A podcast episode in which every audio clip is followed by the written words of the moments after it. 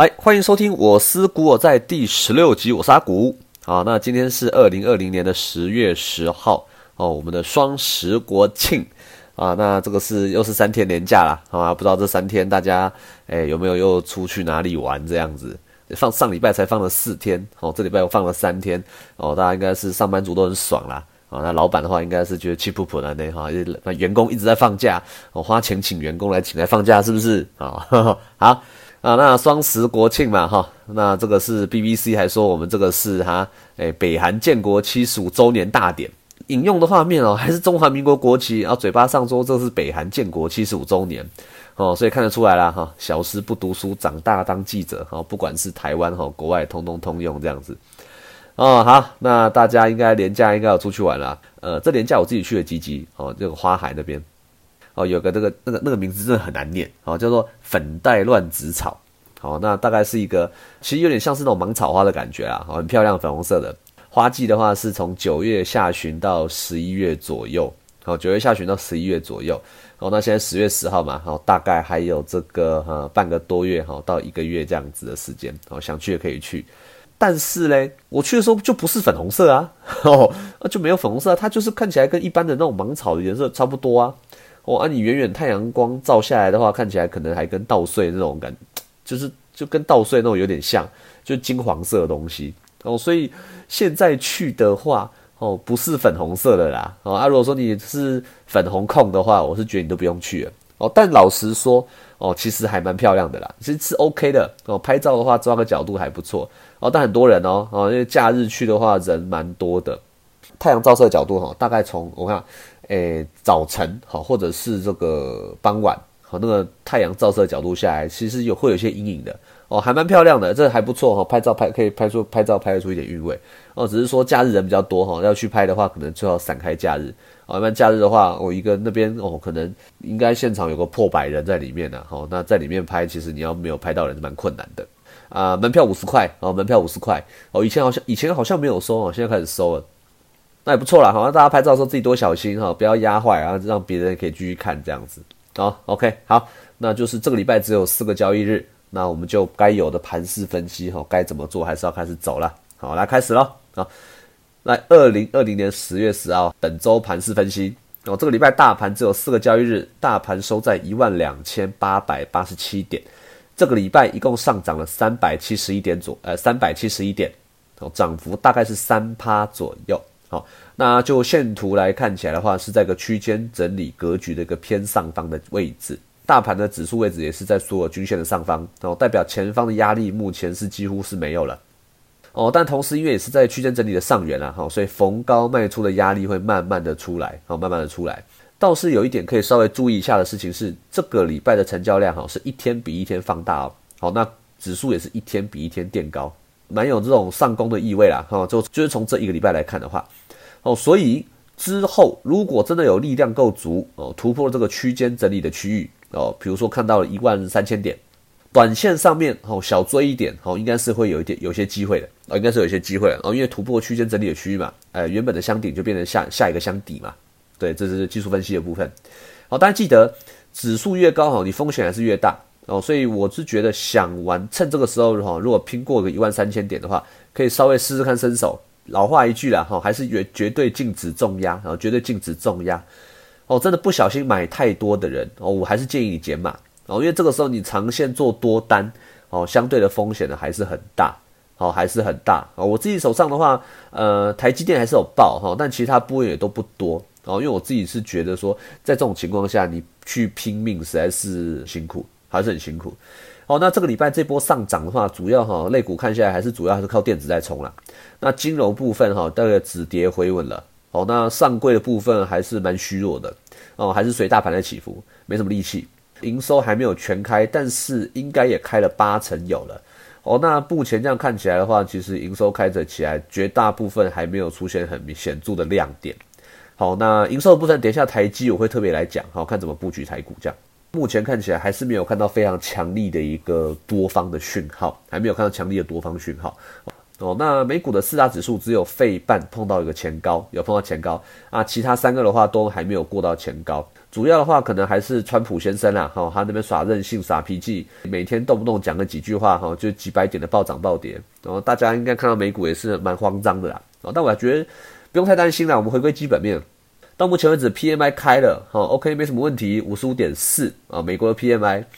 那 PMI 原则上五十五以上都不用太担心，哦，不用太担心。那消费的部分也 OK 哦，那虽然说有些年增的部分呢哈都还在负值的哦，但是都已经有显著的收敛了哦。美国比较值得注意的哈，还是一样是这个就业的问题哦，因为不管是从失业率的角度来看，或者是从我们从非农的就业人数来看，改善的速度哈是有一点偏慢，然后有点缓慢哦。这也是联储会主席一直强调说，他希望有更多的呃刺激的方案推出，好让美国的复苏可以加速。哦，因为目前的复苏力倒是还是有点不足，好，那让这个就业市场的改善还不够漂亮。那他当然他说的的确是正确的，好，但我觉得是不用太过担忧，不用太过担忧哦，因为之前说过了，呃，如果有推出其他的纾困政策，好，我们都能算是这个锦上添花，哦，但是这个景本来就有这个景，那有花嘞，当然是更好，那没有花嘞。也不会说啊，让经济变成这个失速列车，好像我们这个石油正二哈一路到底啊，这不可能哦。那所以说到目前为止，我看起来哈，大概可能要等到这个大选完之后，然后整个尘埃落定了，我们再看这个新上任的总统会不会用什么其他纾困的方式哦。那目前川普他可能也愿意提纾困哦，可是他就提他自己的对手提的他就不要哦。那这个就是比较任性了哈，在选举在选举的操作这样子。但是之后哦，美国总统新任的总统可能有个更大的问题要去面对哈，就是呃美国这个新冠肺炎的情况哦，因为美国新冠呃美国的每日新冠肺炎的确诊人数其实是一直默默在增加的，之前第一档是一天两万多嘛，然后后来一路冲冲高到一天到七万多哦，后来回档到一天三万多，那现在的话是几乎是诶动不动都四万五万四万五万的这样。好，其实这个才是我觉得这个哈对就业最大的影响哦，真的是这个新冠肺炎了。啊，员工生病了就不能上班啊，啊不能上班你就业就有影响啊。啊，一个人中奖了，周遭人全部都抓去验，哦，这个就很麻烦。哦，那虽然说啊，我们可以远距工作啊，哈，可以就是呃在家怎么样，啊，可是也不可能所有工作远距工作啊，哈，这远距工作主要还是以科技业为主啊。加上现在看冬天要来了嘛，哦，这个大家应该很明显感受了哈，住台北的朋友应该是呃很明显的感受，冬天今年的冬天来的比较早。好，那我之前有讲过，哦，这个冬天疫情会不会卷土重来？哦，我个人认为是非常有可能。好，这个从呃各个角度来分析都是非常有可能。好，尤其台湾现在这是对于从台湾输出有默默的在这个增加的一个样子。好，那冬天一来，人的抵抗力下降，哈，那这个疫情可能会再来。那疫情如果再来的话，那这个对于就业绝对是负面的影响。好，所以这个之后还是美国新任总统要去面对的。好，那拜登的话，目前看起来算是。比较保守一点了哈，他应该是比较冷静一对啊。不过这是啊，年纪也是大了哈，我们看到时候怎么样吧。好，来，那美股看起来现在是没什么太大的问题哦，但短期之内好像也没办法期待说美股有什么太亮眼的表现。那台股走的话，好就是一个区间整理的一个相对高档的相顶的部分哦。那还要老调重弹了哈，在这个相对高档的地方，好其实没什么好大力加码的。真的，如果冲破了一万三千点。好，那我可以试一点短线单。好，那一样再做一次哦，绝对禁止重压。好，不管你买的多买少，好，就是禁止重压。好，你真的不小心，真的想哦，我跟你拼一波，我跟你试试看。好，你要压我也无所谓，但是请记得一句话：不管有赚钱没赚钱，你都要跑，绝对不要在相对高档的区域把身家压进去，啊，又压了很长时间。那虽然你要赚，可能赚很多，可是你觉得一万两千八百点往上是能有多少大空间呢？对，你觉得台湾真的会冲到一万三，然后一万四、一万五吗？很难吧？我看，对不对？目前的经济数据告诉我，还没有到这么厉害啦。就算会有，那也不是现在的事情。好，就算会有，也不是现在的事情。哈，身家压进去了，吃不好，睡不好，你的钱赚的再多都没有。超过一万三千点，短线抢一波可以，好，但是做完了就赶快走。好，不管有赚没赚都要走。然后，所以这个目前大概的盘势分析大概是这个样子。OK。啊，好，那刚才有提到说，哦，我们要讲这个台积电嘛，护国神山台积电九月营收也开出来了，那当然是不能不看啦。好，这台积电重要。来，台积电的九月营收哦是一千两百七十五亿哦，一千两百七十五亿，营收年增率是二十四点八七趴，哦，算是非常强悍的成长，非常强悍的成长。哦，不过因为去年的基期没有到非常高，哦，所以今年这个年增的表现，我我会把它打成一个中上的表现，哦，不算是非常亮眼，但算中上，啊，也就是说在预期之内。因为去年底刘德英其实就说过了，哦，台积电的董事长刘德英就说过，今年台积电会是非常强力的成长的一年。好，那既然如此的话，我们就来验证一下，哈，看今年台积电是不是真的如此的强力成长，还是只是成长这个九月份而已，对不对？好，来，去年的前三季，啊，也就是说去年的一月到九月，然后台积电的营收是七千五百亿左右，哦，七千五很厉害。那今年前三季嘞，今年前三季台积电的营收是九千七百亿。好，那这么一这个九千七百亿减掉这个七千五百亿，算一算的话，哦，台积电今年营收成长将近百分之三十的成长，哦，那这厉害了吧？哦，这非常厉害啊！你卖东西是卖好东西，还是卖烂东西嘞？去年的毛利率最低哦，好，台积电去年的毛利率最低，曾经杀到了四十一趴左右啊，四十一趴。那今年今年到现在为止，十月十号嘛，只公布了第一季跟第二季的毛利率，这两季的毛利率都在五十趴以上，好，五十趴以上。所以说，台积电不但是营收漂亮啊，而且它的毛利表现的也是非常的好哦。所以今年以来这股价成长哈，绝对不是什么一堆分析师这边讲说什么资金行情的推动啊，什么低利政策啊，哈，什么什么台积电股价成长就是实实在在的硬实力。好，跟目前哈我们时下最流行的低压吹牛股比起来的话哈，台积电完完全碾压哦，完全是实力。你看那低压股，尽管会管管东管西的，到时候哈下去迟早的事啊，这不用这不用怀疑。哦，所以说，如果就今年这个气势看下去的话，你这个把台积电月前三季嘛，哈，哎，今年呃上半年的 EPS 算出来了嘛？那原则上你第三季的 EPS 你用推论的，大概也推得出来。哦，那第四季如果哈就真的真的照这个刘德英这个规划讲下去的话，今年一整年哦，大概赚二十块，大概不是什么太大的问题。本一比大概呃成长股嘛，本一比我们可以抓个，比如说二十五好了，哦，这我自己的习惯。二十块，二十五倍本一比，其实你股价要上看五百块，哦，看起来就不是什么太困难的事情了，哦，但是本一比评价，呃，但是股价的评价很多方法啊，比较简单的本一比、股价净值比、呃，现金值利率，或者说有人会用呃现金流啊，或者是说股利成长，好，或者是本一笔成长，好，没关系都可以，哦，那你自己觉得你想要哪一个都可以。哦，但是我自己就是比较，我自己比较习惯用就是简单一点的哈，不用到太复杂的这样子，因为我觉得效果也没有差到说非常多啦，哦，还是可以。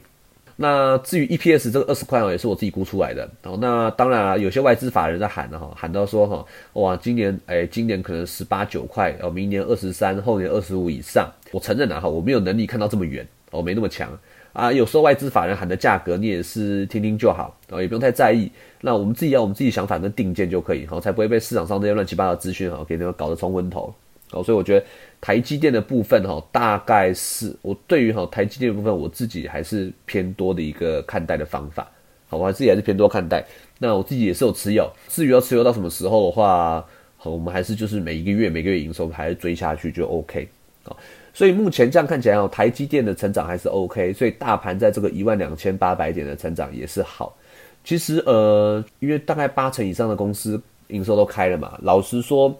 我这段时间我有在试着去找一些有没有一些其他哦，可能诶本一比不会那么高，那有成长的公司，然后说不定可以有更有机会的公司哈。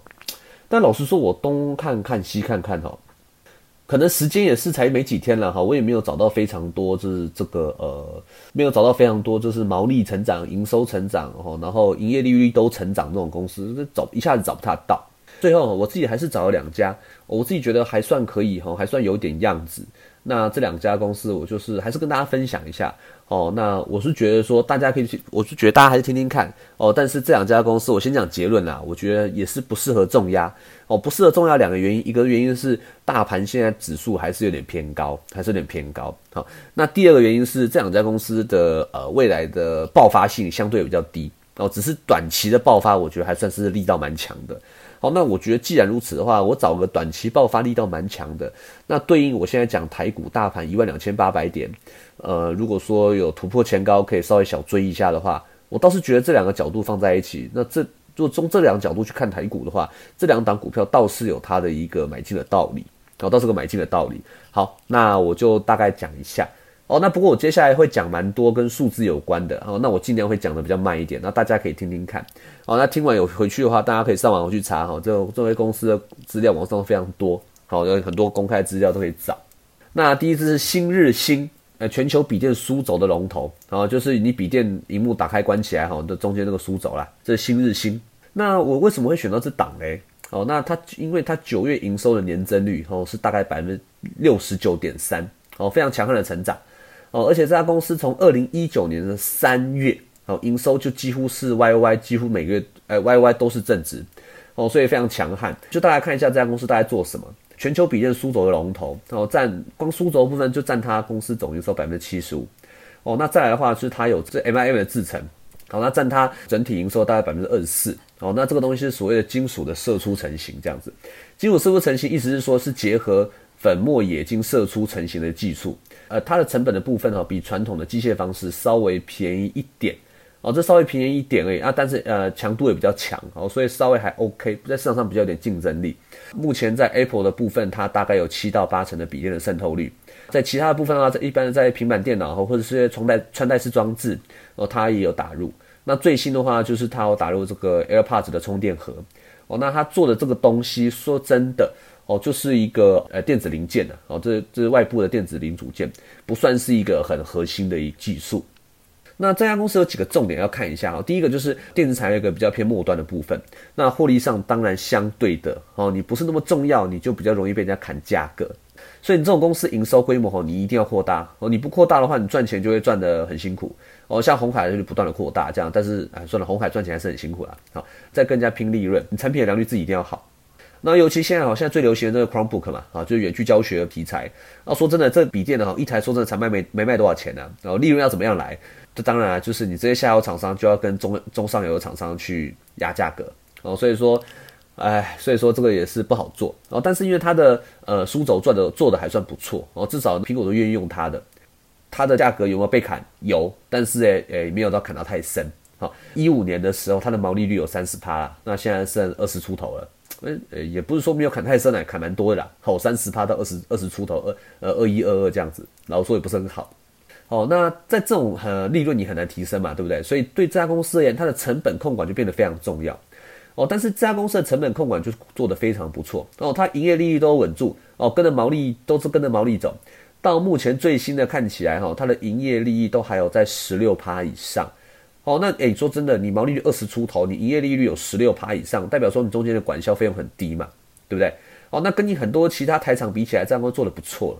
哦，而且你看它哦，长年以来哦，它的营业利益哈，它的呃，它的营业成本不会说忽高忽低哦，不会说哦，销售费用暴增啊，哈，管理费用暴增等等的，你就不会有这个问题。所以你就知道这家公司的内控还算蛮还算蛮扎实的。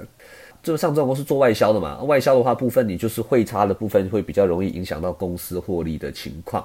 哦，尤其是最近新台币升值，哈，升升升，一路升到天上去，哈。如果公司的避险没有做得很好的话，哦，那 Q 三的财报就比较容易出现这些汇损的问题。啊，如果避险做得 OK 的话，那应该就还好，然后就 OK。好，那我刚刚讲了这么多，哈，这家公司看听起来好像就很不怎么样的东西，对不对？那我刚刚一开始有讲嘛，这家公司它的营收成长大概将近百分之七十。然后，那我们来看一下这家公司的成长力道是如何好了。好，来。二零一九年这家公司前三季的营收是七十八亿哦，七十八哦，但是今年前三季的营收是一百零九亿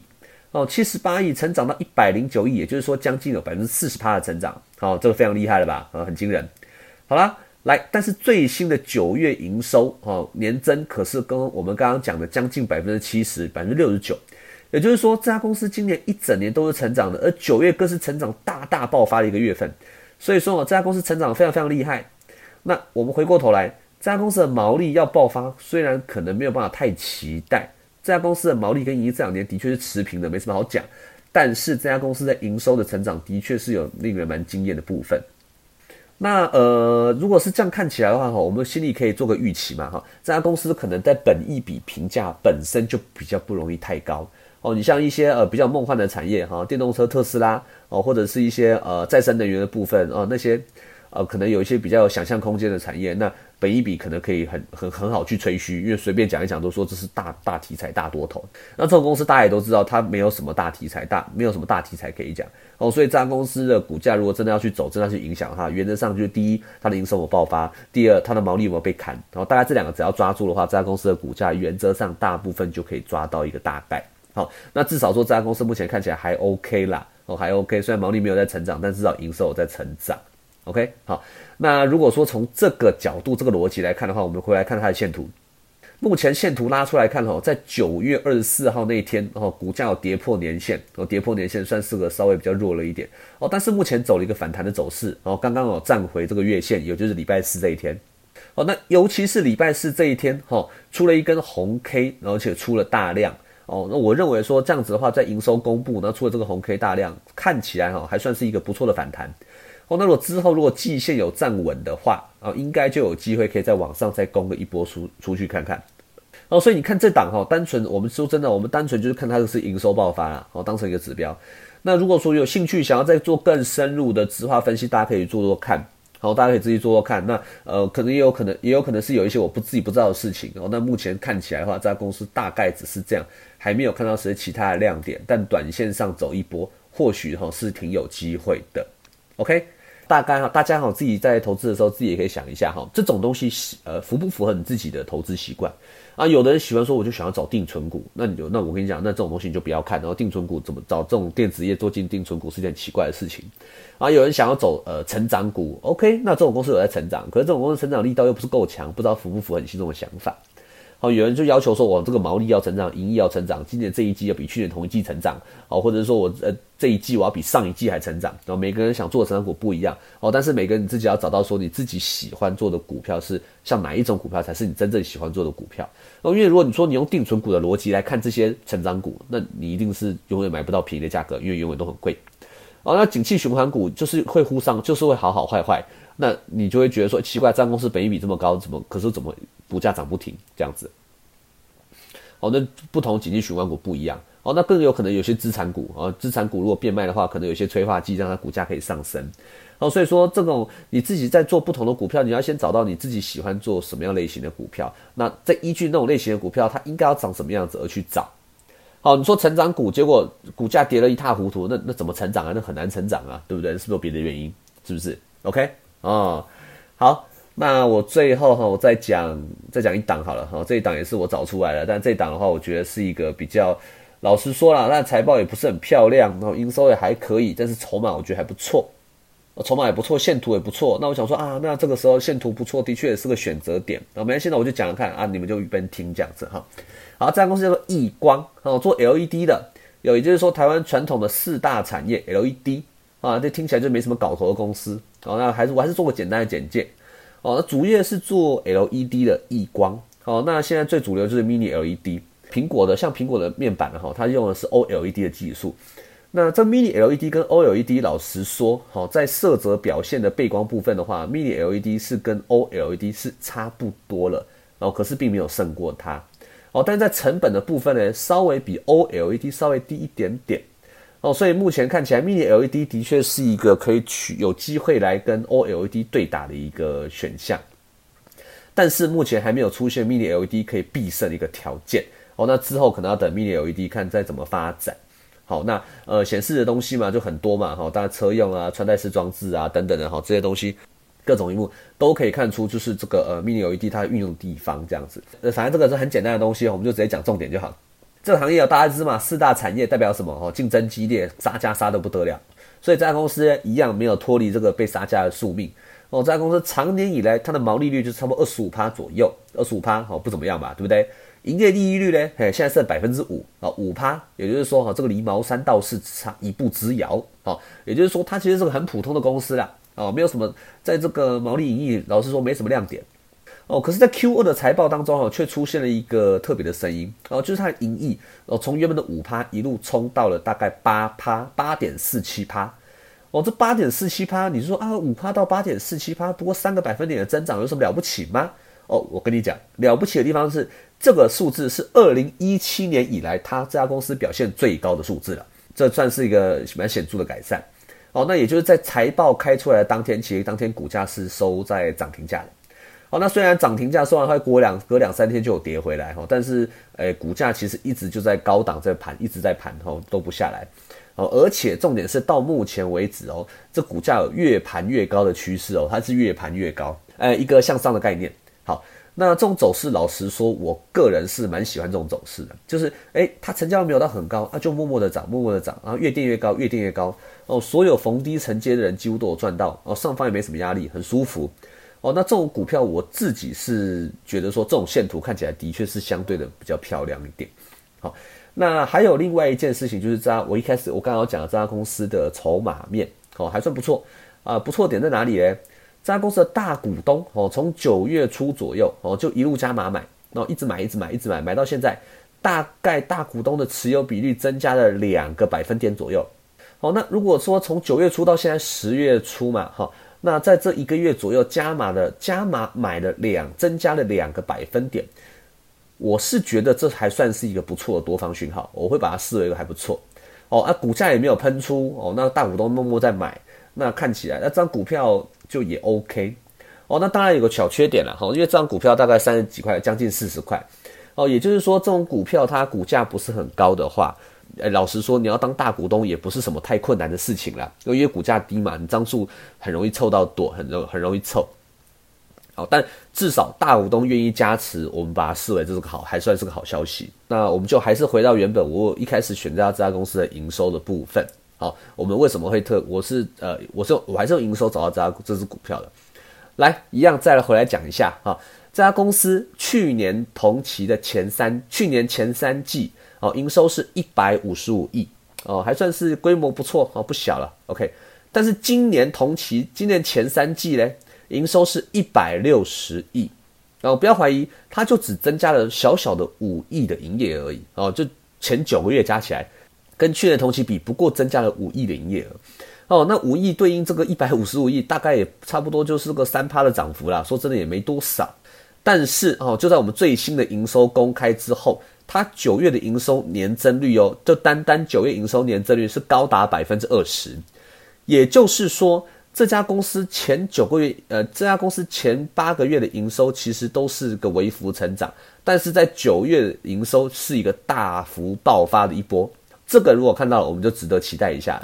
哦，我们就值得期待说这家公司的营收有没有办法继续成长下去。哦，那是跟刚刚我们刚刚讲的新瑞星一样，其实在它的毛利跟盈利上面，原则上不会去做大呃太太期待的突破。哦，但是我们还是以追他们的营收为主。哦，那这两只很明显嘛，哈，就是台湾的一些电子零组件的股票。那电子零组件做笔电的啊，不过做手机的，或者做不管穿戴式装置啊这些东西，全球来看的话，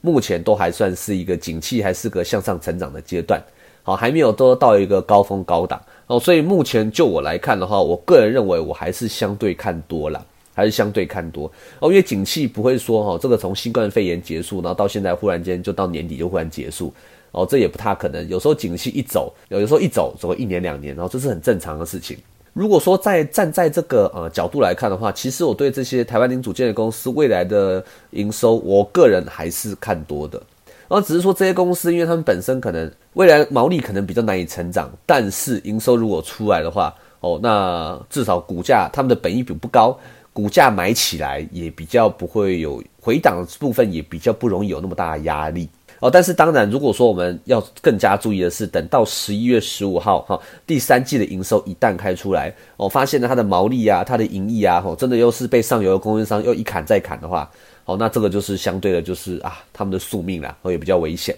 哦，那至少短期上，我觉得这个营收开出来都还算是有一些蛮漂亮的部分。哦，不管是筹码面或是这个技术面，我觉得都还算是有一个基本的盘在那边承接。好，那逃的话。至少，哎，我说真的，你要未来要逃，有的还是有机会逃哦，你不用太担心哦。所以大概啦哈，因为我说真的，我看来看去，对于一些现在的股票，真的要找到很不错的股票，一下子也没找到什么。好，那呃，我自己的话，现在持码持股也不多哦。那金融股之前逢低我大概接了一点哦。那台积电有买哦。那这两只的话，我自己也会买一点哦。但是就是原则上不会太多啦，至少就是哎，我觉得台股看起来还算是有一点上攻的味道。好，但可能就稍微操作一下，但也不会放太长。市场有时候也是变幻莫测，大概也就是这样子，先这样操作，好，主要还是以比较，